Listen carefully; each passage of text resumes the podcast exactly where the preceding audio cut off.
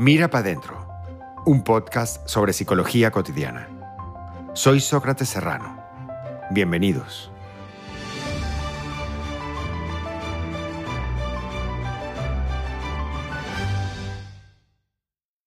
En este episodio estoy muy emocionado y muy contento porque tengo para esta primera entrevista a Julio Castro. Eh, Julio es un amigo muy querido y especial, pero además lo voy a presentar de dos maneras. Lo voy a presentar formalmente y lo, lo voy a presentar de manera más cálida.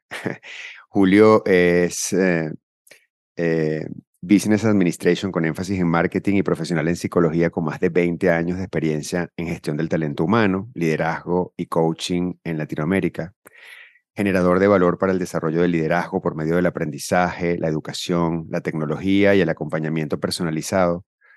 Cuenta con certificaciones y estudios en liderazgo, tecnología de innovación social y modelos de competencias. Experto en los estilos de personalidad y equipos, foco en MBTI, herramienta con la que hemos trabajado en varios proyectos juntos, para procesos de desarrollo organizacional, así como gestión de proyectos.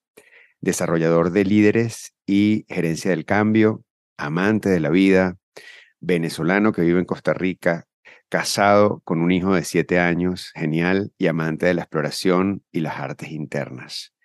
Cuando Rodrigo me pregunta qué hago, le digo, soy profesor y acompaño procesos de cambio. Esa fue la última frase que me regaló Julio cuando le pedí que me diera una descripción de cómo presentarlo. Y yo yo quisiera, este, antes de darte la bienvenida, contar que yo te conocí en la Escuela Venezolana de Psicodrama cuando estudiábamos juntos allí. Y una de las cosas que más me, me impresionó de ti es que en ese momento creo que estabas recién, recién terminando la carrera eh, o había pasado poco tiempo después de haber terminado la carrera como psicólogo y en unos ejercicios de, de, la escuela de psicodrama, en algunos caldeamientos, eh, siempre decías, estoy disponible y empleable. Si saben de algo, por favor, eh, avísenme. y a través de tu elocuencia y de tu forma tan interesante de participar, de tu espontaneidad, de tu capacidad de análisis y de tu, de tu foco, de la manera en que focalizabas las sesiones y de tu compartir, captaste por completo mi atención porque en ese momento yo trabajaba eh, en una organización en la que luego trabajamos juntos y, y, desde allí entonces hice un puente para que te entrevistaran y finalmente quedaste seleccionado. Así que esa labor de marketing personal funcionó de manera increíble. Este, hemos compartido juntos muchos, algunas experiencias muy, muy interesantes desde el punto de vista profesional, eh, también académico, pero sobre todo personales, y esa es una de las razones por las cuales este, Julio Castro es mi invitado el día de hoy. Bienvenido, Julio. Me encanta tenerte aquí. Muchísimas gracias. Uy, qué bonito ir a la historia para reconocer de dónde venimos, ¿no? Los años que nos unen en este proceso. Y tú hiciste un corte chévere. En lo profesional, muchas cosas hemos hecho como amigos, este, y, pero en, lo personal creo que hay un punto aquí en común que, que está bonito para compartir. Bien. Así es. Y vamos a hablar de las adicciones. Y yo eh, en esta serie de entrevistas, para mí es un lujo comenzar contigo, Julio, porque eh, tienes una historia importante e intensa con el tema de las adicciones que has transformado en una experiencia de vida y estoy muy agradecido que, que puedas compartirla con, conmigo y con nosotros a través de este medio, sobre todo porque además sé el impacto que ha tenido en tus procesos de cambio y transformación y, y cómo a través de tu experiencia nos has podido a, los demás enseñar sobre esto y tener una mirada muchísimo más compasiva, aguda y profunda sobre estos temas. Entonces, bueno, yo quisiera que tú nos resumieras tu historia para comenzar. Wow, wow.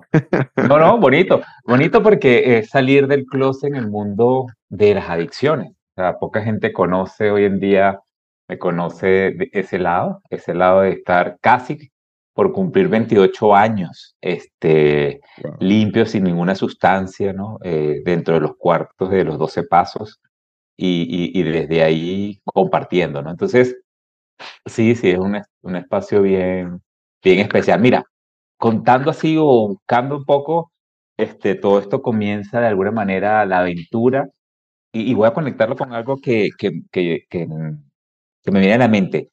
e, esta búsqueda de estar siempre investigando, curioseando, andando, puede tener muchos antecedentes o, posibles causas que yo podría decir, ah, esto fue por esto, por esto. Pero al final, en esa exploración, eh, bueno, conseguí contacto con la sustancia, en este caso, eh, como a los 16 años, por pertenecer a un grupo. En ese caso, yo, bueno, estaban en la jugada y yo déjame explorar y me encantó y quedé atrapado, ¿no? Quedé atrapado.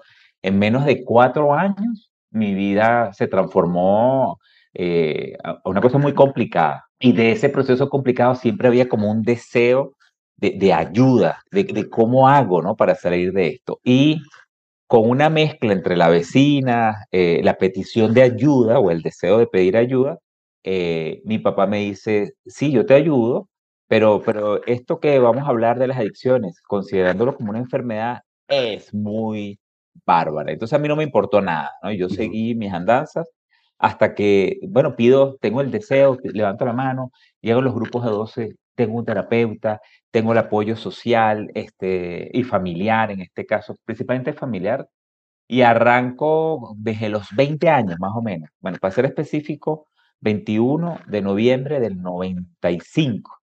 Wow. Este, y, y de ahí comienza todo un proceso de, de, reinventarme, comenzar desde cero, de ser un estudiante brillante en, muchas cosas, a, a, a, no, a, a, estar casi expulsado. Yo, yo recuerdo que casi fui eh, expulsado de la escuela de psicología. y, y, a raíz de eso me tuve que reinventar desde cero y comenzó otra vez casi que la carrera de nuevo, para no entrar en detalle, me volvieron otra vez al primer año y tuve que primero, segundo, y en ese entrenamiento empezó a surgir muchas cosas, ¿no? Eh, bueno, el camino se dio, este, me gradué de psicólogo, eh, limpio, mi papá murió en, esa, eh, en ese proceso, a los tres años más o menos, y, y, bueno, nada, con la ayuda de los programas de José Enrique, este, que para ese momento era mi terapeuta, y el deporte, lo que hacía era correr y correr y correr, y, y bueno, y todas las ayudas que se fueron dando, saqué la carrera, entré a, a, la compañía que habíamos dicho y de ahí comenzó la innovación, ¿no? En ese sentido, porque era psicodrama para hacer selección, tú sabes, todos esos temas. Y arrancó una carrera profesional en psicología organizacional, no en clínica, porque para ese momento no estaba preparado para contener a otros, necesitaba que la organización me contuviera. Y arrancó una carrera que hoy por hoy sigo mucho en esa carrera profesional como consultor. Eh, ahorita como consultor, a veces como empleado, a veces como emprendedor, se ha rotado el proceso. Y bueno, arrancó el viaje de, los programas, este, de ir a los programas de 12 pasos, eh, que, que, es un pilar importante, y también de, de empezar a, a, encontrar este, el protocolo que tiene los 12 pasos, pero también como algo espiritual, por decirlo de una manera, porque la espiritualidad siempre ha estado en mi vida. Entonces, bueno, de ahí recurro, pan, para hacerte el cuento corto, eh, Venezuela, bien, profesional, salto a Costa Rica, eh, hay un quiebre importante profesional y termino en un lugar muy especial, un centro de retiro, llevando un centro de retiro por dos, años y medio, y eso también, eso sumó a, a, mucho. Y bueno, y hoy por hoy, eh, aquí sigo este, con los programas, ya no con, con, José Enrique, pero sí de vez en cuando pidiendo el apoyo este, terapéutico de, de orientación con la familia, este, y, bueno, aquí contigo. Qué maravilla. Yo, yo, quisiera focalizar un poco la historia porque hablas de diferentes fases y etapas en ese, eh, obviamente en ese macro resumen de recorrido. Eh, pero me gustaría ir precisamente y para ir conectando con algunos temas que tienen que ver con el origen de, las adicciones, ¿no? Y, mirándolo desde tu caso y desde tu experiencia, porque tú hablas de los 16 años, ¿correcto? Cuando comienza este proceso. Y dijiste algo muy importante, hablaste de necesidad de pertenecer. Eh, este, esta necesidad de pertenecer tenía que ver con la necesidad de ser aprobado, de ser reconocido, probablemente. Sí, para, para ese momento, antes de ayer hice el link, que yo me, me unía o sea, como, eh, en ese momento tenía amigos y eso, pero yo me unía o al más bueno o al más malo. Pero para ese momento, eh, mis referencias eran los más malos de la, de la zona, de la urbanización, para que sintiera protección, en mi caso, ¿no? Este, y, y eso cuando entro en un proceso de formación, eh, identifico a dos personas que eran muy buenos nodos referentes sociales y en ese nodo de referentes sociales yo digo, tengo que estar con ellos para pertenecer a la camada grande. este, no, no, no de una forma así tan analizada como te lo estoy diciendo ahorita, era una cosa de, ser parte de. Este, y, y, bueno, y eso dio para mucha exploración, porque, porque siempre he sido un explorador, eso está en mi ADN. La pregunta es que, bueno, eh, exploré con eh, unas cosas que me atraparon, pues, o sea, realmente me atraparon y, y, me durmieron, este, me durmieron por mucho tiempo. Bueno, mucho tiempo en mi historia fueron cinco años, pero hay gente que ha estado en procesos muy, muy, muy largos, ¿no? Cinco años desde que inició esto a los 16 hasta que a los 21, eh, en función a esto que tú comentas, fue que recibiste eh, apoyo de tu papá y comenzaste este proceso terapéutico. Sí, exactamente. Ok.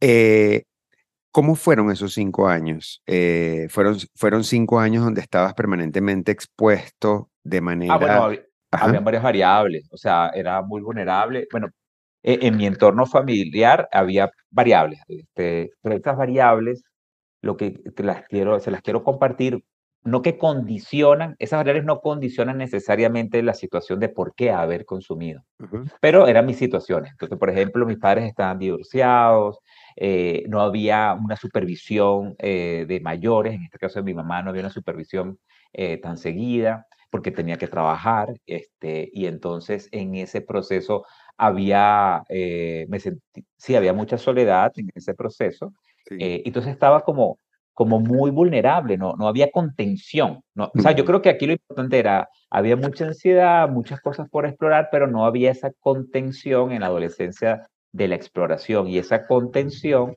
eh, se desbordó de alguna manera.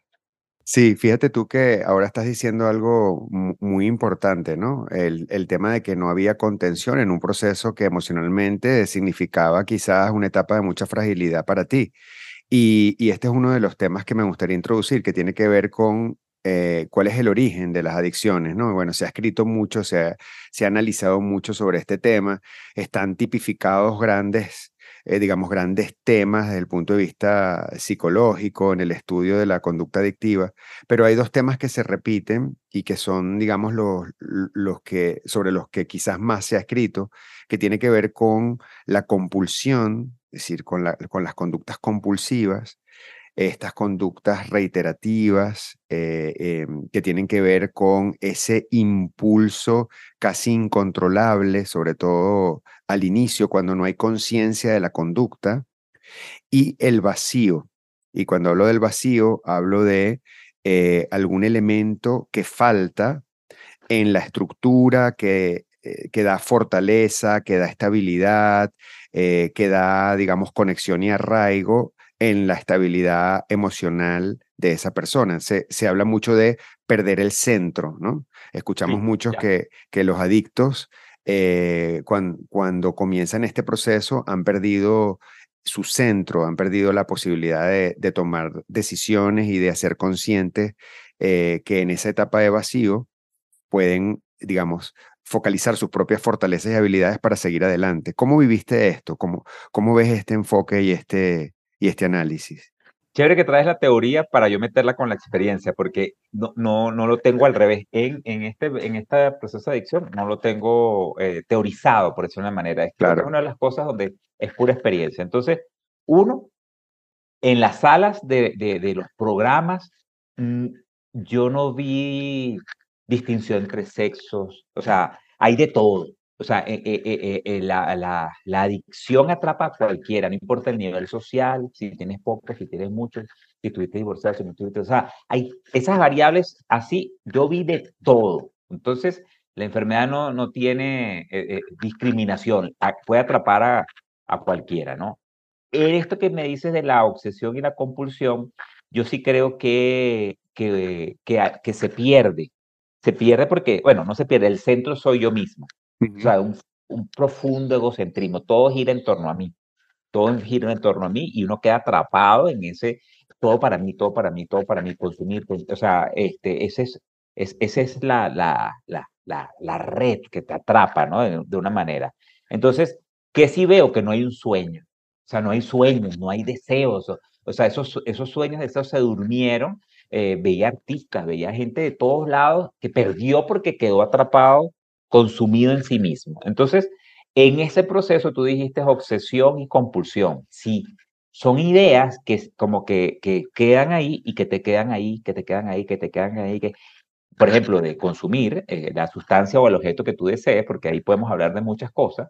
Eh, y en este caso, cuando haces contacto con esa sustancia, no puedes parar. Es como si fuera una alergia, como si en este momento tú estuvieras estornudando, Sócrates, yo te digo, para de estornudar. No, no, pero es que tengo una alergia, no, no, no puedo. O sea, no, no, no, aunque quieras, no puedes en ese momento. Te perdiste de ti mismo y tú describes la palabra vacío. Y es un profundo vacío que por medio del programa y los trabajos, yo, yo sí creo que ahí es que obra algo bien interesante este, que llene ese vacío.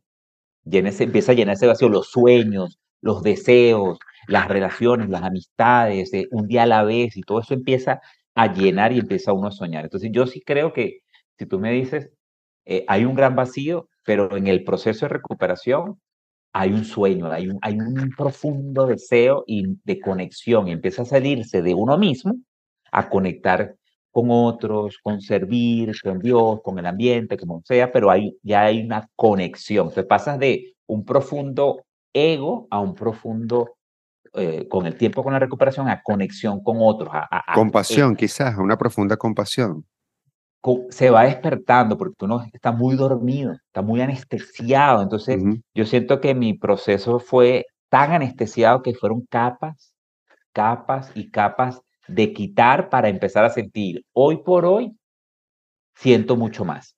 Y siento mucho más, estoy mucho más sensible porque ha habido un trabajo profundo de, de como de hipersensibilizar, de, de sentir más. Entonces, ya a veces es raro porque en, en, las sesiones siento las temperaturas de los grupos, de la gente, en qué momento no. Si alguien tiene un proceso muy traumático, yo siento la densidad del trauma, por decir algo, de, de lo que está pasando.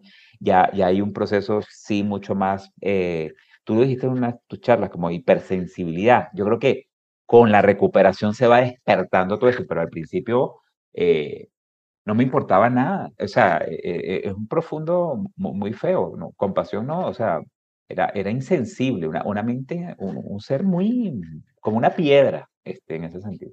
Sí, yo, yo me refería al, al progreso, ¿no? De, eh, tú decías desde un ego, o sea, eh, partiendo de un ego hacia eh, conectar con los demás, ¿no? O sea, porque cuando, cuando estás en el ego no, no eres compasivo ni siquiera contigo, obviamente no puedes serlo con los demás, ¿no? Hay algo aquí en lo que me gustaría explorar un poco más contigo, porque tú hablas de, cuando pones ese ejemplo de estornudar porque tienes una alergia y no puedes parar, esa conducta compulsiva. Por supuesto, aquí hay un fenómeno que tiene que ver con, eh, con la mayoría de las drogas, por ejemplo, con la adicción que se genera desde el punto de vista químico, ¿no? el, proceso físico y, y, en el contacto con la sustancia. Eh, hay un elemento que tiene que ver con ese proceso y otro elemento que tiene que ver con el ritual en sí mismo que está vinculado con el consumo, ¿no? Eh, y llega un momento donde obviamente es difícil diferenciar cuándo es por una razón y cuándo es por otra, porque el origen de la conducta compulsiva, es decir, el reforzador de la conducta compulsiva es la ejecución propiamente dicha de la conducta. Se refuerza en su propia ejecución, no por lo que se obtiene al ejecutarla. Em, y, en el caso de la droga está el añadido de que además la sustancia crea una, una adicción desde el punto de vista físico, ¿no? Eh, me imagino que en el proceso es difícil discriminar una y otra cuando estás, cuando estás metido en, en, la adicción, ¿no? Sí, sí, cuando estás, cuando estás atrapado, este, eh, son condicionamientos, Sócrates, en, en, todas las dimensiones, en la dimensión física de, de los olores, de, la, de lo que sabe, de las sensaciones, de, de las emociones, porque aquí descubrí que, que habían emociones que creían que eran mías, pero no, eran condicionadas. Y entonces porque me sentía triste, era porque estaba triste. No, eh, o sea, esto es un, imagínate que es una carne condicionada a lo máximo en las emociones, en los pensamientos, eh, en el tipo de creencia, de las cosas que creía. Eh, yo recuerdo mucho que un indicador importante para mí era no creer en mí mismo. Mírate qué paradójico. Yo decía, no, eh, José Enrique me, me, decía, no, no, no le creas a Julito, ¿no? Este, había una, una, una, conversación entre Julito y Julio, por decir una manera, pero eh, eh, no, entrenarme a oír realmente a Julio o entrenarme a oír realmente cuál es la voluntad, eh, ha pasado años, porque está uno tan confundido, tan distorsionado, donde lo que es bueno para ti, totalmente malo para mí, que la percepción está totalmente distorsionada y entonces tiene que venir un profundo proceso de, transformación, de acompañamiento, de entrenamiento, de, e, e, es multifactorial la recuperación, eh, no, no es de la noche a la mañana, aquí es un proceso de limpiar, limpiar, limpiar, ir cambiando esos condicionamientos porque todavía me pasa, yo, yo puedo pasar aquí, por ejemplo, que en Costa Rica a veces uno pasa por las calles, en cualquier lado del mundo que me ha pasado, este, y huelo eh, eh, este, esta sustancia y inmediatamente pum, pum, me activo yo digo, ah, mira, qué interesante. Y sigo mi camino, no, no me quedo ahí pegado, ¿no? Este, ¿Te refieres a qué tipo de olor, Julio? Por ejemplo, el olor de la marihuana. Ok es un olor que cuando yo lo escucho, lo huelo y a veces un incienso o alguna, algunos estímulos, microestímulos condicionados con, con, con, el quemado de algunas cosas, eso se, se, se disparan como unas memorias y, y, hay procesos para ir cambiándolo. El programa, o, en este caso, los programas de 12 pasos tienen un protocolo de 12 pasos que te ayudan a ese proceso. este, eh, eh, la recuperación no es parar, o sea, abstinencia no es parar, o sea, recuperarse no es parar porque eso es como tapar el síntoma, eh, o sea, la, la, acción de compulsión es un síntoma de todo un proceso muy profundo. Este, e, es como la punta del iceberg de, de todo un proceso que, bueno, que se va descongelando, se va conociendo, se va trabajando y esto necesita ayuda por todos ángulos, eh, por todos los ángulos en ese sentido. ¿Recuerdas, ¿Recuerdas en ese proceso de esos cinco años eh, eh, si tuviste en algún momento la conciencia a través de una situación específica o una escena que venga a tu memoria de, de una situación que consideres que haya sido la más crítica o reveladora de lo que te estaba pasando? Eh, sí, tengo, tengo tres llamados. O sea, la, la, vida también es muy mágica porque te va dando muchas señales. Eh, y ahí hay fondos, hay diferentes fondos, hay diferentes fondos, es ese momento donde tocas dolor profundo. Y cada quien tiene varias, varias tolerancia a ese fondo, ¿no? Este, pueden ser las cárceles, los hospitales, la muerte de algunas personas. Pero yo recuerdo un momento, precisamente eh, en las Mercedes, eh, eh, en, Caracas, en Caracas eh, que, donde pasa el río Guaire, donde había unos conectores, y yo estaba en uno de esos conectores con, con unos niños de la calle, eh, y yo dije... Conectores son los puentes, ¿no? Que van de un lado a otro. Sí. Que aquí le llaman las nalgas de Rómulo. Ah, bueno, esa. Estaba en una de esas, y yo digo, ¿qué hago yo acá? Recuerdo saliendo muy tarde de, de, de Parque Central y la mamá de uno de, de, estos compinches me dice, ¿qué haces tú acá? Eh, recuerdo eh, de una escena muy, muy intensa, este, que yo paro en eh, la escena porque iba a ocurrir algo muy, muy traumático y yo digo, ¿qué hago yo acá? O sea, sí, sí, sí hay una voz, o sea, cuando uno está activo, y te estoy hablando, en mi caso eran las sustancias, pero, pero esto puede ser con las comidas, con el juego, con el sexo, con, muchos elementos, pero en mi caso había una vocecita, pero va un momento, Sócrates, que lo que llaman desesperanza, uno ya no puede, o sea, quieres, pero no puedes, porque estás totalmente atrapado y no sabes cómo, e, e, en, en, ese ego, en ese metido en esa casa, no sabes cómo salir. Ahora, fíjate, cuando tú dices, ¿qué hago yo aquí en esos tres momentos que acabas de describir? Eh, te refieres a que no sabes cómo llegaste a ese punto, es decir, no sabes qué pasó para que estuvieras ahí, es como si hubieras despertado en ese sitio, ¿a eso te refieres? No, no, eh, no, sí sabía cómo llegué, yo, sé, yo sí sé cómo llegué a esos lugares y a esos puntos. Y cuando digo, ¿qué haces tú aquí? Era esa sensación de, yo no puedo seguir así.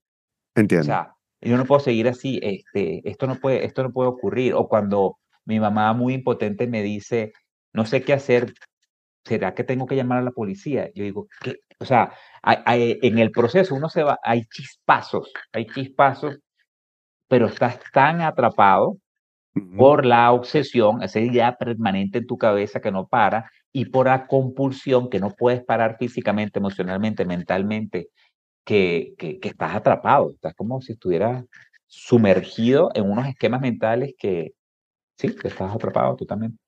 Y en esa, e, e, en esa cárcel que estás describiendo, ah. en esa cárcel, eh, el tema de la voluntad que se encuentra minimizada, precisamente porque te atrapa de esta forma, eh, te llevó a hacer cosas que obviamente de las cuales te arrepentiste eh, posteriormente, que tenían que ver con, con violentarte a ti mismo, violentar a otros, o, comportamientos que, que, nunca te habías imaginado que, que podías llevar a cabo. Sí, porque uno termina siendo muy, se vuelve muy animal, o sea, muy básico, muy instintivo, solo por gira tu vida en torno a la sustancia. Eh, y entonces tú pierdes todos los, los, tus principios, todos tus valores. O sea, no, no fue porque mamá y papá no hicieron su trabajo, sino que estaba totalmente ya, pierdes tu voluntad, tu voluntad se pierde. Y aquí tú dices algo interesante porque pones la palabra voluntad, que puede ser buena voluntad o fuerza de voluntad. Y para este proceso, la fuerza, yo quiero, yo puedo, no es suficiente. Aquí es el momento en donde eh, la persona que tiene esta adicción tiene que tocar fondo, tiene que sentir un dolor profundo como en el arma para que se despierte un deseo genuino y decir, ok, eh, y de buena voluntad reconocer este, que tiene un problema. ¿Cómo fue en tu caso eso que acabas de describir? fueron varios momentos. este, yo recuerdo una vez, 11 de la noche en mi casa, y digo, mi abuela me va a llamar. Eh, yo dejo a toda la gente en la casa, me voy a dormir, y, se, y a las 6 de la mañana mi abuela me llamó. Este, y me dice, Julio, la vida te da regalos este, y si tú los pateas, te puede cobrar muy caro eso. Entonces, no sé por qué, pero, pero eso fue como, yo tengo que, yo estoy recibiendo muchos regalos, muchas bendiciones, y las estoy pateando, no las estoy recibiendo. Eh, yo tengo que hacer algo con eso. Mi papá sí en algún momento me dijo, Julio, estás en algunas cosas, ¿qué te está pasando? Entonces dice, uno, bueno, necesito ayuda. Este, una novia eh, eh, me, me, de alguna manera también fue importante en el proceso de llevarme a, los espacios de 12 pasos. Eh, yo le pedí ayuda a mi papá, entonces mi papá le pedía a la vecina, porque en toda mi vida migrante y todo, yo siempre tengo una vecina o un vecino que es, que es amigo, pues que ayuda. Y me dio un contacto y di el contacto y llamé. Al principio no pude parar solo, porque esto es un proceso.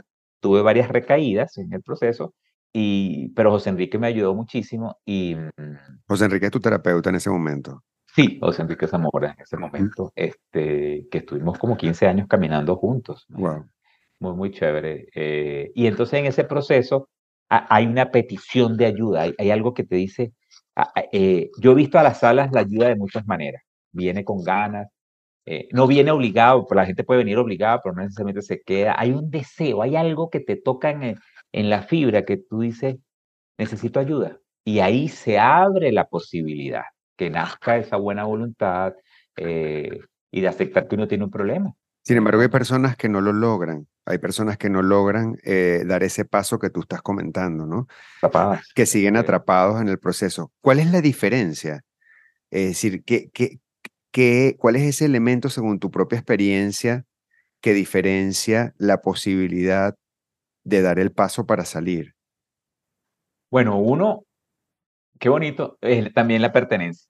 O sea, eh, hay una metáfora eh, que es increíble. Uno está como en esa cárcel y arriba te lanzan la Biblia y te lanzan un Torah y dice, léala, léala y, y, con, e, y, y, eso te va a ayudar. O te, o te lanzan, el, no sé, los libros de Freud, te lanzan el psicoanálisis, te lanzan un poco de cosas y, y, y es hasta que se mete otro que estuvo como tú en esa cárcel y se te acerca, ¿no? Entonces, realmente, metafóricamente uno se asusta. ¿Qué haces tú aquí? Si yo estoy aquí atrapado no puedo salir. Tranquilo. Este, tranquilo, chamo, o tranquilo, mae, que yo, yo vengo de acá. Y entonces te acompaña eh, eh, eh, este proceso de tener un grupo, de tener un sentido de pertenencia, de tener una guía, y uno va desde cero. que yo recuerdo volver a aprender a leer. Yo recuerdo volver a, a, leer, a hablar, o sea, eh, teniendo 20 años, entre esa parte de la carrera y todo, volver. Yo agradezco volver a haber comenzado el primer año otra vez a leer todo de nuevo, eh, como, pero acompañado. Este, este proceso, bueno, hay excepciones, seguramente las hay, pero yo no, no he visto gente esto sola, o sea, o sea, tú puedes parar, pero el proceso de recuperación eh, y que se mantenga, yo lo veo en comunidad, en grupo, en ayuda, en cómo hago, mira, hoy tengo esto, hoy, hoy no sé qué hacer porque es 31 de diciembre y me van a poner la copa este, y, van, y van a celebrar, ¿y qué hago? Digo que no, sí, dice que no, o no vas para la fiesta. ¿Cuántas? Yo tuve como cuatro, cinco años, no, como tres años sin contacto social. La gente me decía, ¿y qué es de tu vida? Estaba en los programas, yo iba, los programas, la universidad, a veces el inglés y correr, correr, correr. Bueno, muchos ejercicios había en ese momento. ¿Cómo, ¿Cómo es ese grupo? Yo, yo tengo años escuchándote hablar de, del famoso grupo de los miércoles. Bueno, el, el mundo, eh, eh, eh, esto ha madurado. Al principio eran todos los días. Ok. Bueno, yo nací en los grupos, cuando digo los grupos, estoy hablando de los grupos de 12 pasos para que 12 pasos. escuche. Explícanos un poco en qué consiste. Eso es un, es un programa, el programa de 12 pasos de narcóticos eh, anónimos. En mi caso eran narcóticos, pero todo esto arranca por alcohólicos anónimos. Y de ahí han salido vertientes para sexólicos, para la gente que come, para la gente que juega, eh, de la raíz que son esos 12 pasos. Y estos son unas salas donde dirigidas por adictos, este, aquí no hay jerarquía, hay unas estructuras de servicio. Entonces hay unos 12 pasos y unas 12 tradiciones. Las tradiciones regulan la manera en cómo operar. Eh, eh, y esto ya está virtual y presencial. En cada una de tus ciudades tú pones Narcóticos Anónimos Costa Rica y eh, en cualquier lugar del mundo hay una reunión. Y entonces en estas reuniones, dirigidas por adictos, no hay profesionales externos. Sí hay, puede haber algunas asesorías en algunas cosas, pero no hay. Y ellos se, se mantienen con, con, con, sus lucros, hay toda una estructura que rige esto a nivel mundial. Eh, gratis, no tienes que pagar nada, o sea, no te van a pedir nada, no te va a sacar nadie de esa sala. Yo tenía compañeros, yo recuerdo un gran amigo que hace ya, que está por Barcelona, él, él estuvo Sócrates como cinco años y, y, él siempre se pinchaba en, la, en, en los baños de estos lugares y la gente, pero saquen lo que es un drogadicto, un pipí.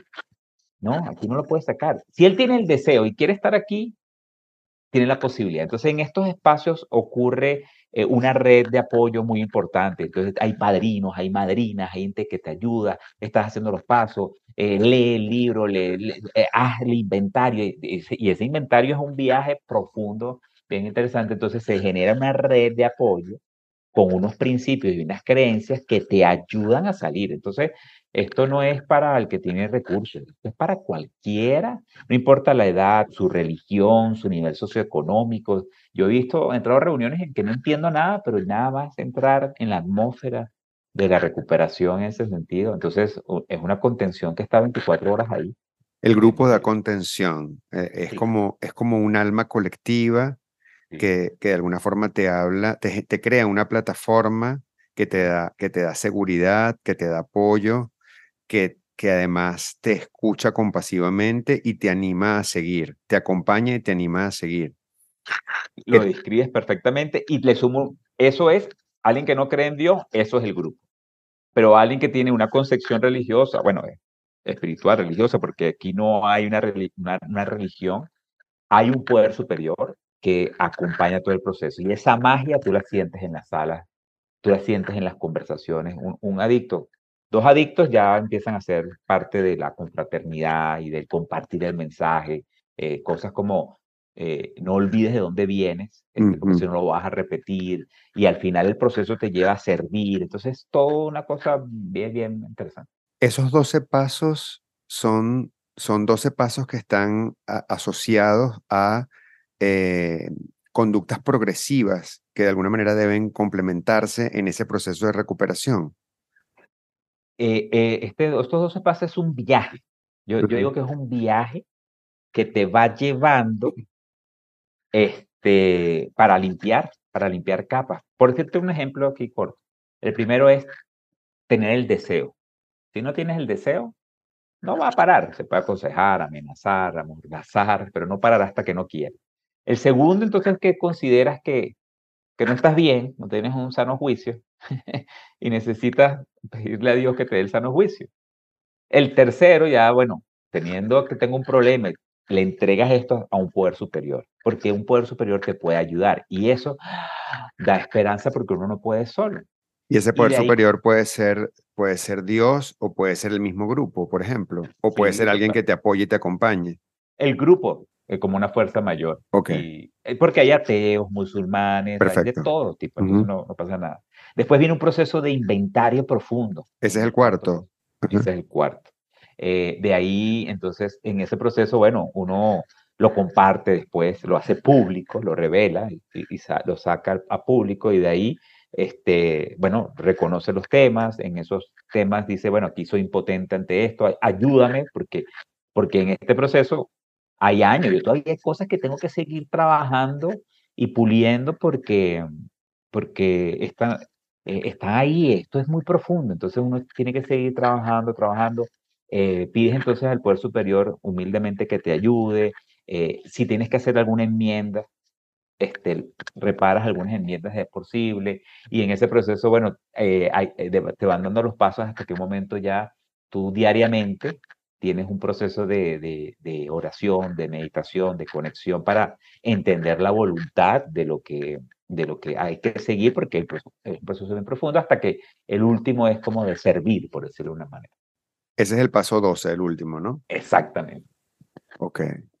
Fíjate que me nombraste cinco de ellos y bueno, y el último, y lo que me llega de esos cinco, por ejemplo, es un primer estado de reconocimiento y de conciencia, de entender que no puedes solo, de entregarle a otros la posibilidad de que te apoye, y luego un proceso sistemático de registro, ¿no? De registro del comportamiento, para efectivamente contrastar con la, con la realidad y lo cotidiano si, si la adicción está allí, ¿no?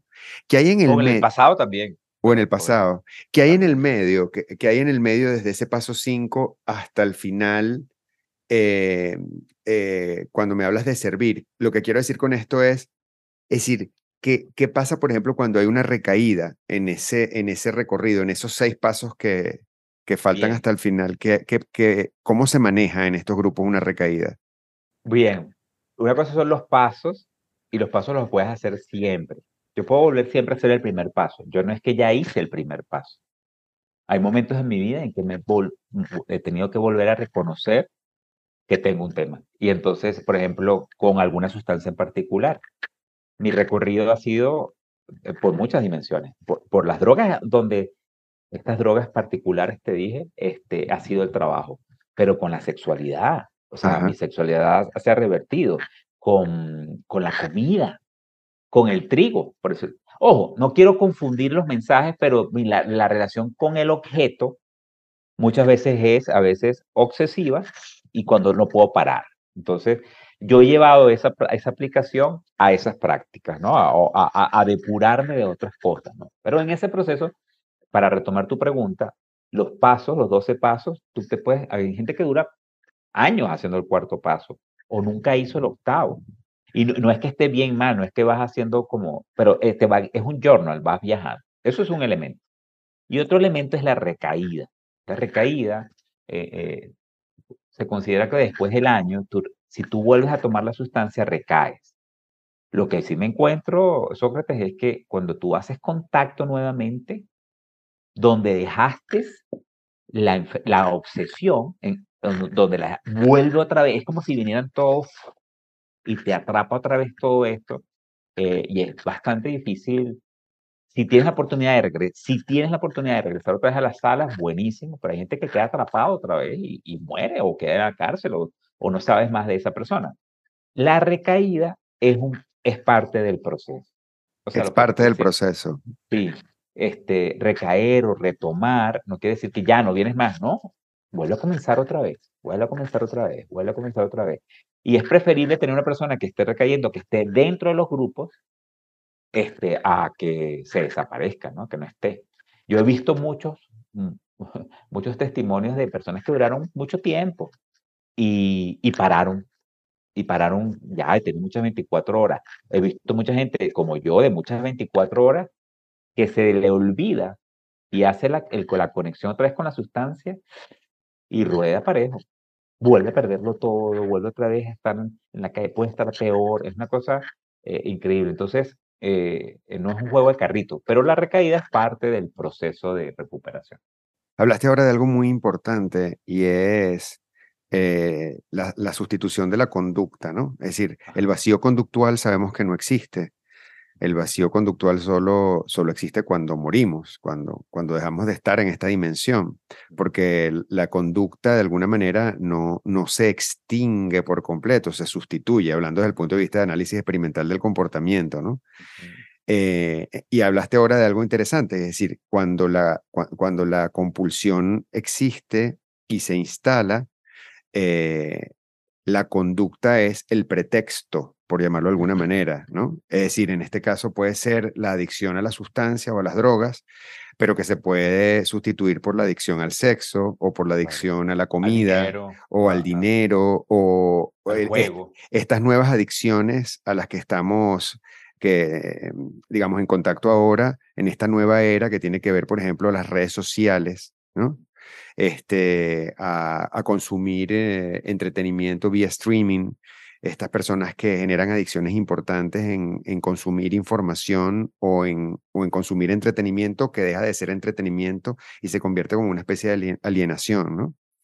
Entonces hablaste ahora de, de, de, que te encontraste con eso y lo conecto con efectivamente pacientes que he tenido en consulta en psicoterapia que cuando descubren y toman conciencia de que efectivamente hay una base compulsiva en su personalidad, en su, en su manera de relacionarse con el mundo, nada más el hecho de tener esa conciencia y de entender que forma parte de su estilo de interacción en el mundo, ya eso comienza a ser un proceso de revelación para poder tener mayor control, por llamarlo de alguna manera, o de integrar ese estilo, ¿no?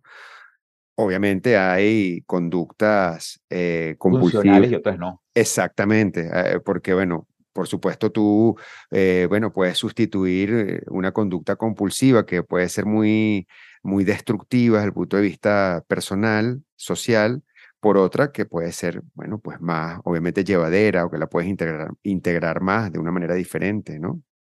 Sí. De hecho, hay grandes, perdón, hay grandes compulsivos que en cierto tipo de trabajos este, son excelentes por su naturaleza, ¿no? Hay ciertos obsesivos que, que por la naturaleza de su conducta funcionan muy bien en ciertos trabajos particulares, ¿no?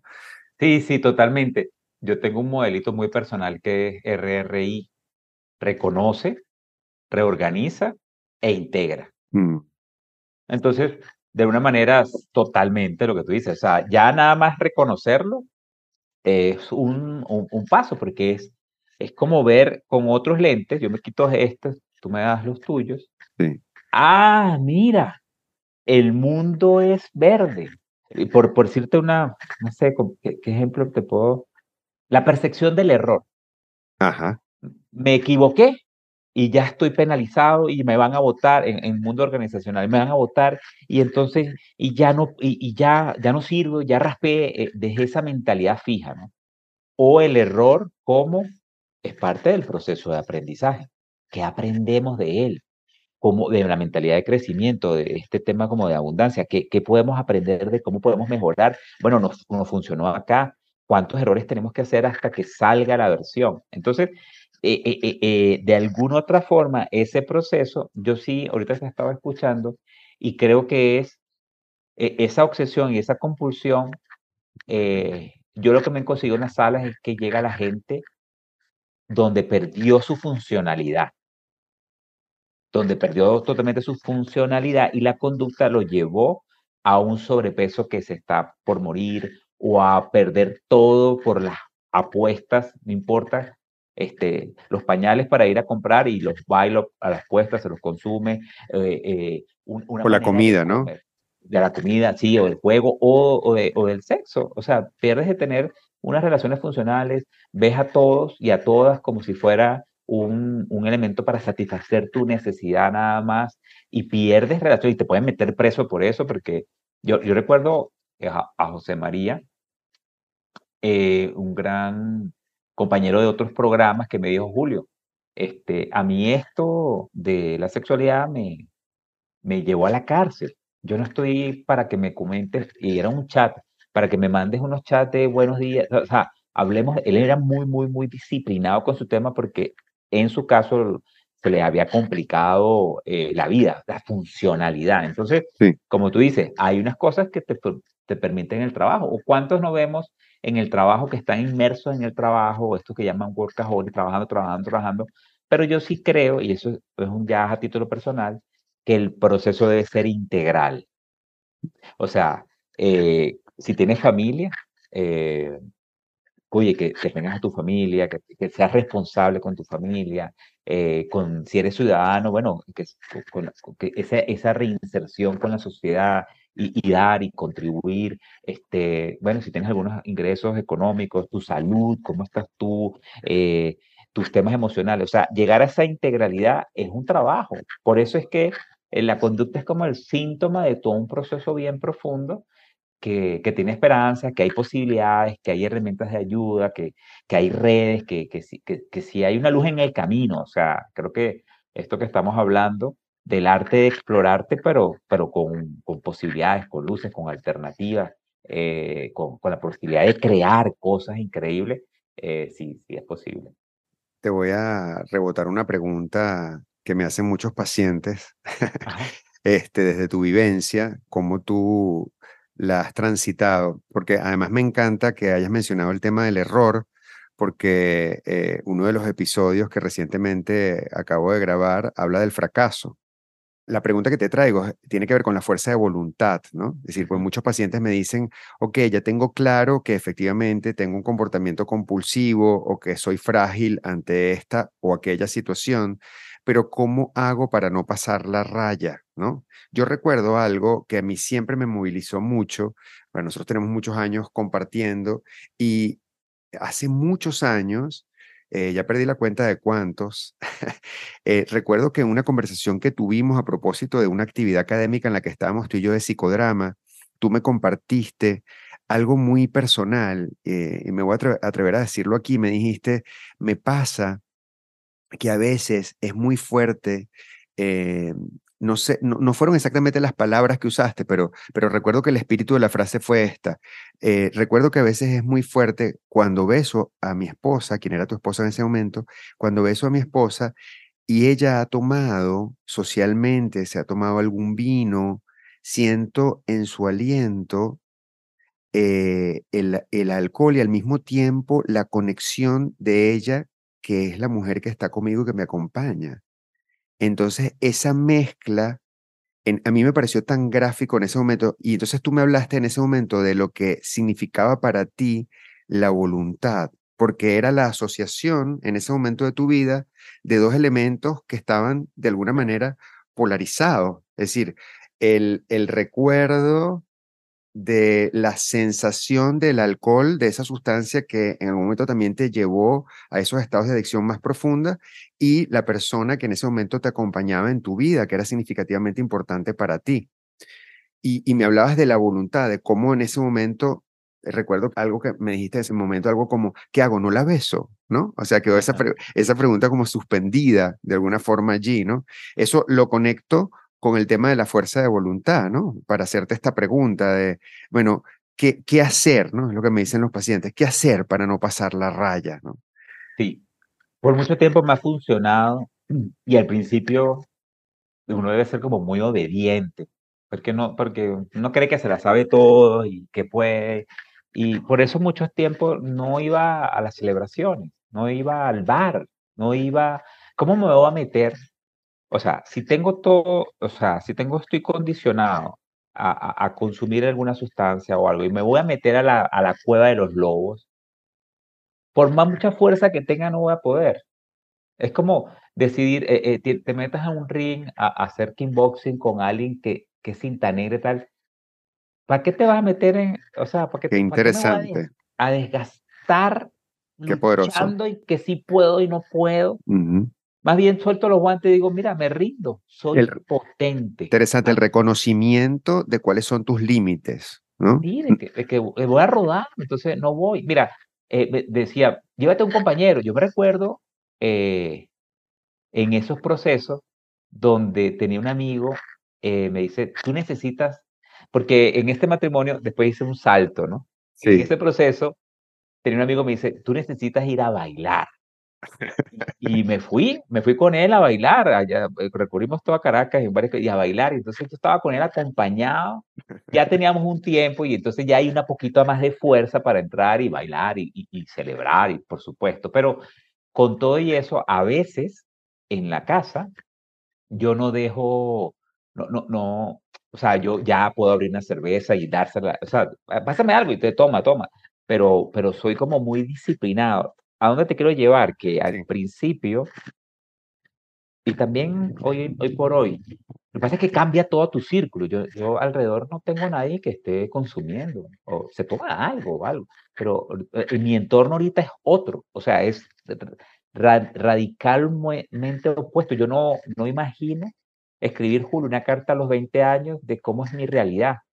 Es totalmente diferente, es un milagro 100%, no, es inimaginable de lo que, lo que se ha generado. Entonces, sí te puedo decir que no, no pelear con eso, este, no pelear con, porque no vas a poder. O sea, si yo estoy comenzando y me, me voy a un bar, lo más probable es que beba, o que sufra muchísimo, veo, no veo, veo, no veo. No, no, quédate en tu casa, tranquilito. Este, eh, y la mente, qué fastidio.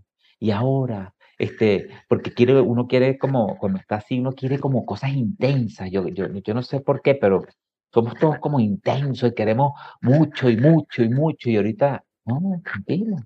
Este, eh, recuerdo estando acá un 24-31, acostándonos a las 10 de la noche, y, y, mi cuerpo me decía a las 10 de la noche. Y había pasado años de recuperación y, y unos encuentros diferentes. El programa también te va llevando a un proceso de, de explorarte, de, de, como de indagación y descubrir unas cosas maravillosas eh, internamente y de conexión. Entonces, ya me consigo mucha gente del lado opuesto, eh, que, no, que no, no toma nada porque se anestesia y no facilita igual, de, de, de, que está totalmente limpio, de que empieza a tener ayunos y empiezan unos procesos de abstinencia, ojo, no son buenos o malos, no estoy hablando de esas prácticas, pero empiezas a conocer gente que te dice, wow, mira, las percepciones que tiene, mira las conexiones que tiene a rueda libre, sin haberse conectado con un tipo de sustancia, mucho desarrollado internamente. Pero bueno, eso es otro tema.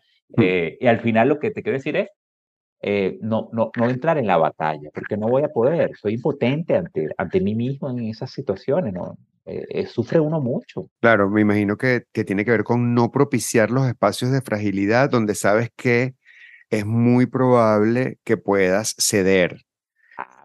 Y eh, por otro lado, eh, deduzco por lo que has compartido hasta ahora que si por alguna razón llega ese momento y no lo has podido evitar, afianzar y amarrarte al recorrido que has tenido, ¿no? Al, quiero decir, al recorrido que has tenido hasta ese momento en tu proceso de recuperación. Totalmente. ¿no? O sea, afianzarte en, en lo que has aprendido, en lo que has ganado, todo, uno se agarra de todo. Mira, Sócrates, uno tiene la llamada de los padrinos, le pide a Dios, le pide, o sea, uno se blinda completo si tiene que tener ese encuentro. Porque aquí hay algo en lo físico, en lo emocional, pero yo recuerdo que José Enrique me dijo, mira, Julio, uno tiene que ser tan disciplinado con este proceso porque uno no lo controla. O sea, y, y, yo le digo, ¿qué, qué, a qué te refieres? Me dice, mira, yo tenía un, un, en la revisión médica, me decía, él tenía un médico que empezó a sentir síntomas de mejoría de, su, de su, la persona con que estaba trabajando. Y esta persona este, le permitió estar en una sala en particular. La mamá de esa persona entró a la otra sala y nada más dijo, dijo el nombre, ¿puedo venir a visitar a X? Y esta persona, con solo oír el nombre de la mamá, empezó a recaer este, e, e, en, en, un proceso que tenía particularmente. O sea, con solo oír, escuchar la voz de la mamá. La voz. la voz. Entonces nosotros en estos procesos tenemos que ser muy disciplinados, como el, cáncer tú no cortas un poquito, no, tú, tú que has pensado, tú no, ¡fua! tiene que despacio el senador cortar y, yo entiendo que uno quiere como regresar otra vez a repetir porque es lo conocido, a repetir la relación con la persona o con la sustancia o con el encuentro, porque eh, y, y, contra eso no hay fuerza, no puedo. hay unos condicionamientos tan arraigados que yo por hoy sigo limpiándolos, sigo todavía limpiándolos. Mira, me, con el, me hicieron un trasplante de córnea a raíz de que comía eh, mucho trigo y mucho, bueno, eh, comía el gluten y entonces yo no me había dado cuenta, me quito lácteos y para ese momento lácteos y, y, pan y pasta y todo lo que tenía gluten, me bajo de peso y me doy cuenta que me va muy bien. En ese proceso vuelvo a comer y cada vez que comía se me repetía un herpes, o sea, el sistema nervioso en el estómago mandaba las alertas, me mandaba el herpes en el ojo, se fue secando el ojo de tanto herpes y me dijeron que tengo que hacer un trasplante de córnea. Hoy por hoy, yo a veces agarro un helado que tiene un poquito de, eh, eh, eh, y, digo, no, no me va a pasar nada. Y en la día siguiente siento el ojo que me, me, late nuevamente como diciendo, atento, atento con esa sustancia. ¿A qué voy con todo esto? Que hay, hay procesos que uno no maneja, Sócrates, en esto de, de limpiarse, de estar bien. uno cree que controla. Entonces es mejor buena voluntad y rendirse, rendirse, decir, aquí me rindo, aquí no puedo, con esa batalla no, no, no voy a atender esa llamada, no voy a ir a ese lugar, no voy a tener ese encuentro, este, no, la vida no se va, no se va a parar, no vas a perder nada si no pasa eso. Si no voy a la mejor, a la boda de mi mejor amiga, no va a pasar nada, ella va a seguir siendo mi mejor amiga. El mundo no se va a caer. Este, tú sí te puedes morir si haces el contacto otra vez con la sustancia pero, pero puedes rodar rapidito, porque no, ahí está la diferencia entre fuerza y voluntad, ¿no? claro. Rendirse. Eh, y, y, no sé por qué, pero eh, eh, rendirse es un acto no solamente en la adicción, en la vida, en, lo, en, en el mundo espiritual, en, el momento en que tú dices, me entrego y tengo que hacer otro trabajo, me entrego y tengo que comenzar desde cero, me entrego y, no sé, esa mentalidad de aprendiz constante, no sé, no sé cómo es esto, cómo aprendo, cómo estoy en otro país, en otra cultura, con otra persona, cómo, cómo hago. Entonces ese acto de voluntad para soltar y entregar, yo creo que es una de las joyas que tiene el proceso de la recuperación. Y esto aplica a todos los procesos humanos, porque efectivamente cuando nosotros reconocemos que estamos transitando una situación que nos lleva a un lugar desconocido, incómodo, desagradable, donde, donde no podemos nosotros eh, gestionarlo directamente de entrada, el reconocimiento de que estamos allí es el primer paso para cualquier transformación. Mientras nosotros neguemos que eso está ocurriendo, pues la posibilidad de salir de allí obviamente es más pequeña. Aplica para los duelos, para las tristezas, para las depresiones, eh, para la ansiedad. ¿no? Es decir, el primer paso es conocerse a sí mismo y reconocer cuáles son esos espacios y esas áreas de fragilidad, ¿no? Sin duda que, que tiene que ver con eso también, lo que acabas de comentar. Solo una anécdota que nos conecta con el psicodrama. E, es ese espacio cuando el facilitador, el director entra a la escena y suelta. O sea, como en esa incertidumbre, es como Hoy en día que nos está pasando entre tantas cosas tan complejo, tan ambiguo, es como no, no tener el control, como, como soltar y, y, pedir ayuda a los auxiliares, al entorno, a la data, al contexto, a Dios, y pedir esa ayuda y de repente algo muy sutil ocurre y por ahí es. Es como liderar desde la presencia, liderar. El programa tiene algo que es solo por 24 horas solo por un momento. No puedo parar de aquí al mediodía. No hagas nada. No consumas de aquí a las 11. No consumas de aquí, o sea, ve solo por 24 horas. Entonces, es como un viaje eh, de estar el, el, programa, bueno, y la vida, este, es como estar conectándose con la fuente o con, o, con tus ayudas o contigo y caminar. Como, es, es, como hacer y ser, no sé cómo explicarlo, es una mezcla eh, de, liderar desde ahí. Entonces, igual que el director, a veces está perdido, le preguntan yo auxiliar, o uno está perdido, le pregunto a un amigo, le pregunta, o sea, yo tengo varios criterios, le pregunto a mi corazón, le pregunto a los que saben, a gente pares, le pregunto a gente superior, le pregunto a, al equipo espiritual, este, lo activo en ese sentido, y de ahí llega alguna, alguna información que resuena dentro de mí y digo en silencio, mm, por aquí es como es, y vamos a ver qué pasa, y ahí vamos aprendiendo en el proceso, eh, igual que en la escena psicodramática, que es, bueno, voy con esta hipótesis, vamos a ver qué tal, y a lo mejor por ahí era, o no, no resonó, y voy eh, llevando la vida, aligerando desde de, la presencia. Hay un, hay un tema que, que, está conectado con todo esto que estamos hablando justo ahora, eh, que, quiero traerlo como anécdota antes de ir hacia, hacia el cierre de, nuestro encuentro, y es una anécdota con un amigo muy querido que entró en un proceso también adictivo, eh, con drogas duras, y en algún momento yo te llamé para pedirte apoyo y ayuda eh, de cómo manejar la situación, porque efectivamente, y, esto lo quiero conectar con el tema de luz y sombra, ¿no? Eh, como, como conciencia de nuestras fortalezas y habilidades y como reconocimiento de nuestras áreas de fragilidad. Eh, este amigo comenzó, un amigo muy querido comenzó a tener estos, estas conductas Mm, de manera muy, obviamente, reiterada y notorias. Llegó un momento en que no pudo, eh, digamos, e, evitarlo más y trabajando juntos en un proyecto, comenzó a incumplir con las responsabilidades del proyecto y comenzó a perder la conciencia de cómo sus, sus acciones comenzaban a dañar a las otras personas de manera notoria y significativa. No podía hacer compromisos, los establecía y los incumplía, eh, las promesas de entrega de los trabajos, eh, por supuesto, se violentaban permanentemente. Eh, incluso en un compartir social, paraba el compartir para, para ir a buscar la droga ya delante de los demás. De hecho, así es como yo descubro que él, en este caso particularmente, consumía cocaína, en este caso, ¿no? porque en, una situación, viniendo de una celebración, eh, eh, me hizo pararme en un sitio para bajarse a buscar, eh, eh, digamos, la droga, ¿no? Y ahí fue donde vino la confesión, que, era, que fue la confirmación de una serie de comportamientos y de conductas que yo ya había visto que me resultaban bastante extrañas.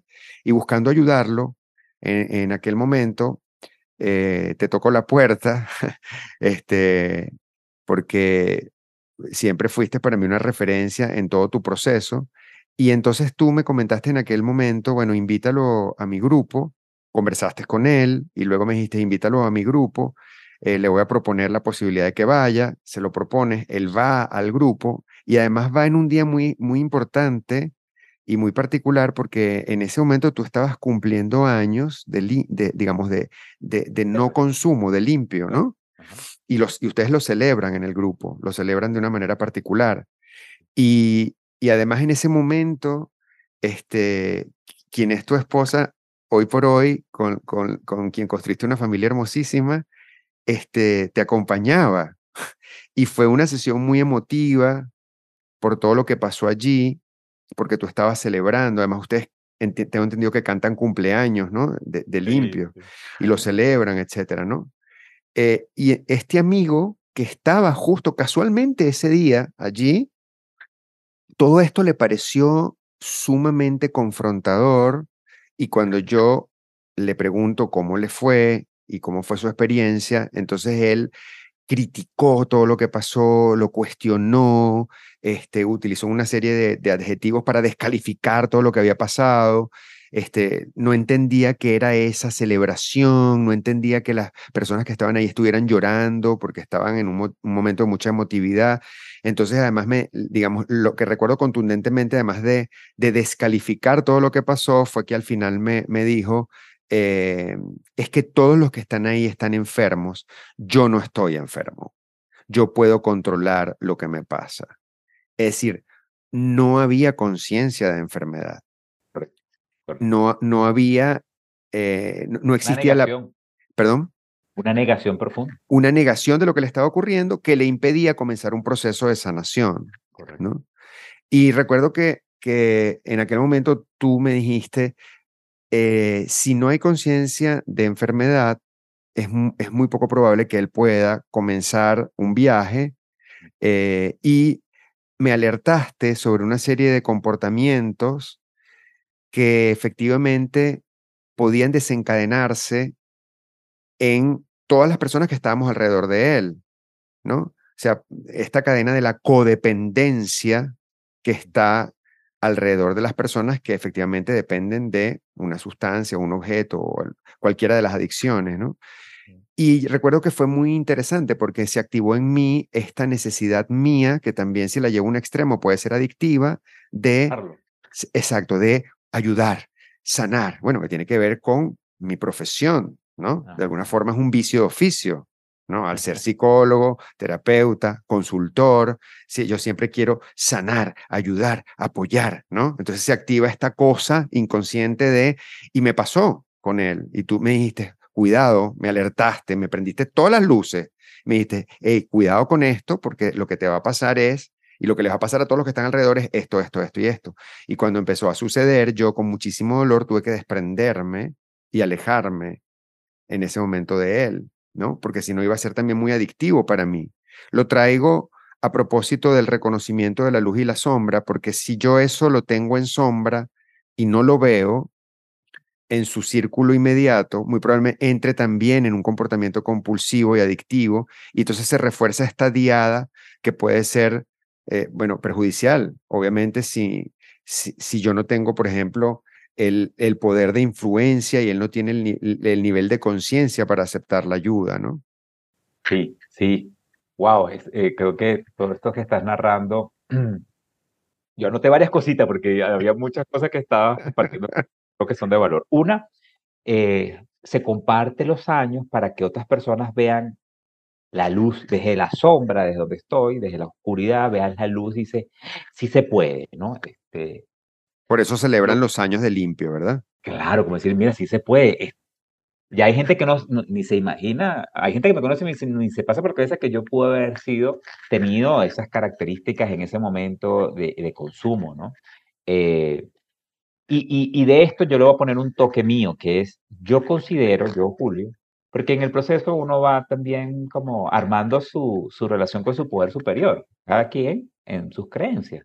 Eh, y yo creo que uno viene a la vida, como la película de Soul de Disney, con una materia, con materia.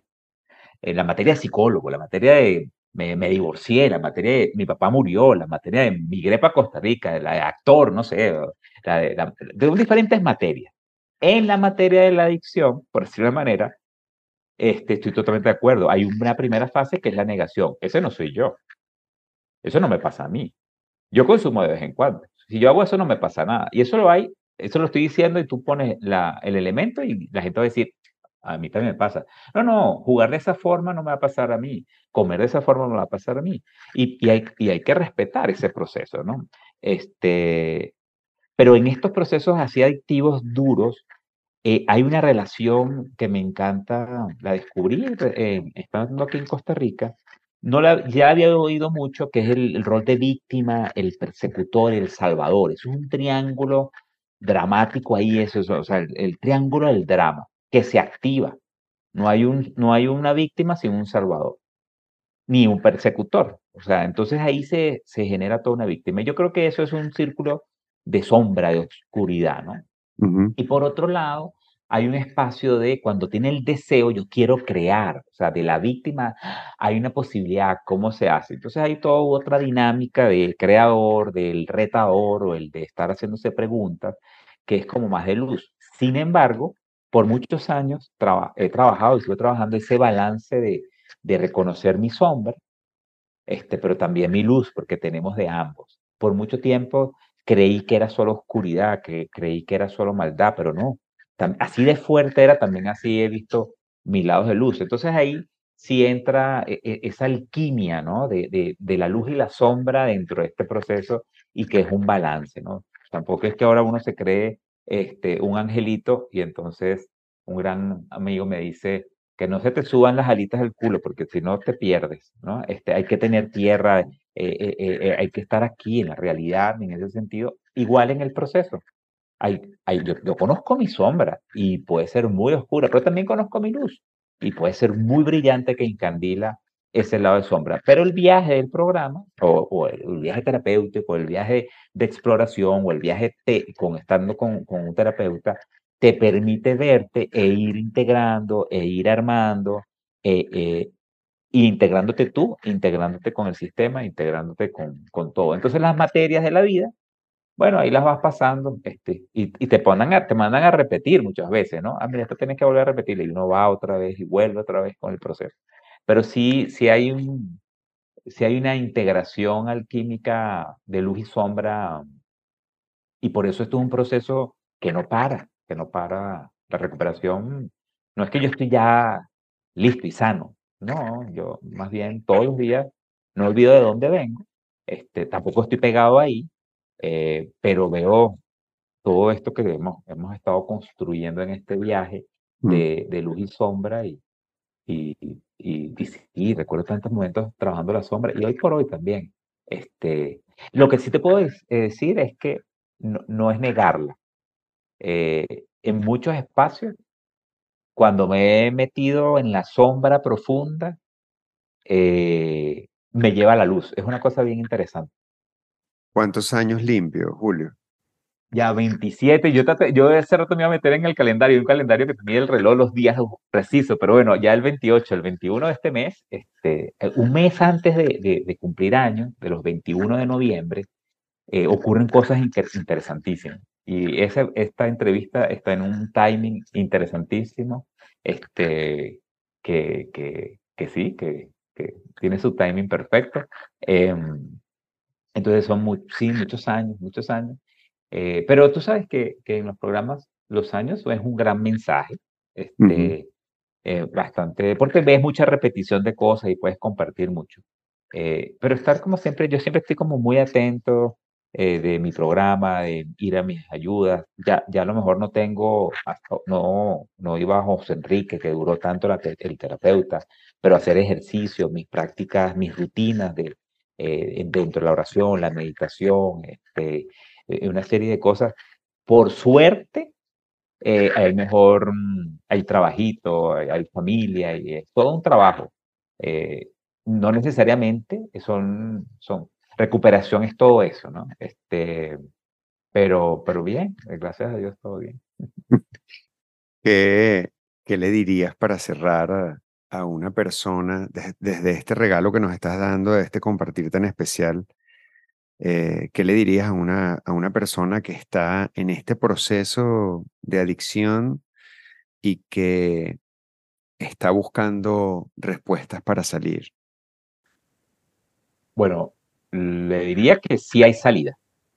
Entre la desesperación, por, por, el fondo más oscuro y duro que pueda estar, que sí hay, que sí hay salida que siga el punto de luz. Este, y el punto de luz puede ser eh, oír este podcast y, pedir ayuda este, a, las entidades que considere, a pensar los 12 pasos, a su mejor amigo, a su mejor amiga, a su pareja, este, a, su mascota, a Dios, a la vida, eh, a su alma.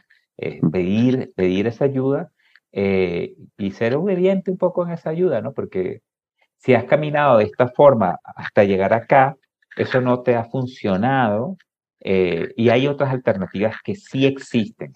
Eh, la, recuperación, la posibilidad, sí es una, una realidad, no es un cuento, este, y sí es posible. Entonces, eso es lo que, e, ese, ese mensaje de esperanza eh, y que hay un batallón de seres, de gente, de, de entidades de, que están dispuestos a que eh, la persona diga, yo quiero la ayuda. Pero se, pero se activa cuando la persona desea profundamente la ayuda. Qué maravilla, Julio, qué maravilla. Yo creo que una de las, de las cosas, a mí me encanta trabajar contigo siempre, eh, cuando hemos compartido en proyectos y en actividades, no solo por el nivel de profundidad con el que tú abordas los temas y en tus áreas de dominio como consultor, sino tu, gran sensibilidad y tu capacidad de mirar, que es muy, muy, muy especial, porque tiene que ver con, una, con un recorrido que es el que has compartido con nosotros hoy, y eso te hace profundamente empático y respetuoso con los procesos humanos de las demás personas. Y, bueno, lo, quiero reconocer aquí en este espacio eh, que, que, ya al escucharlo va a ser público y agradecerte enormemente por, por estar, por compartir y por, bueno, por regalarnos tu recorrido y tu mirada. Muchas gracias, de verdad. Un placer para mí, estoy muy conmovido. No, con todo gusto. Esto que dije es a título personal de Julio Castro, no mm. involucra ninguna entidad eh, o institución en ese sentido. Eh, y, no, para mí es, es un regalo para la vida, compartir de dónde uno viene, de dónde uno, de dónde uno está, qué, qué ha hecho con todo esto, ¿no? Eh, cuando te toca la muerte, viene la, la, la, vida. Este, cuando te toca la muerte, hay la posibilidad de la luz. Entonces, eh, esto es un viaje y que hay que compartir, no para que se copien, ¿sí? No, sí, para que se copien y, y, y no repitan la materia, porque, wow, es posibilidad. Gracias, Sócrates, por este espacio, de verdad que sí. Eh, muchísimas gracias de hacerlo público. Esta salida de closet, que, ojalá que se, se germine y dé luz, eh, ayuda este, y dé la esperanza de que sí se pueda. En este episodio, conversando con Julio Castro, hablamos de diferentes temas y haciendo un recorrido de nuestra conversación, quiero capitalizar ciertos puntos. El primero de ellos es que las adicciones tienen un origen en lo compulsivo y en la pérdida del centro de nuestros intereses, de nuestro norte, de nuestras verdades más auténticas. Que sí es posible salir de esos espacios de adicción, que podemos reconocer nuestro comportamiento adictivo como primer paso. Tener conciencia de enfermedad es lo que permite que las personas que están en adicciones puedan avanzar, que es fundamental y necesario pedir ayuda a cualquiera de las personas que estén alrededor nuestro que nos puedan brindar una mano, que la espiritualidad es fundamental, que los grupos de apoyo pueden cambiar la historia del adicto, que el reconocimiento de la fragilidad es fundamental para seguir avanzando, que el celebrar los logros y los avances en la recuperación de la adicción forma parte del proceso, que podemos construir nuevos espacios de vida, que tenemos que estar siempre alertas ante esas conductas compulsivas y adictivas, y que finalmente toda esa experiencia nos permite utilizarla para poder salvar a otros, sanar a otros, apoyar a otras personas. Hasta aquí llego en este episodio.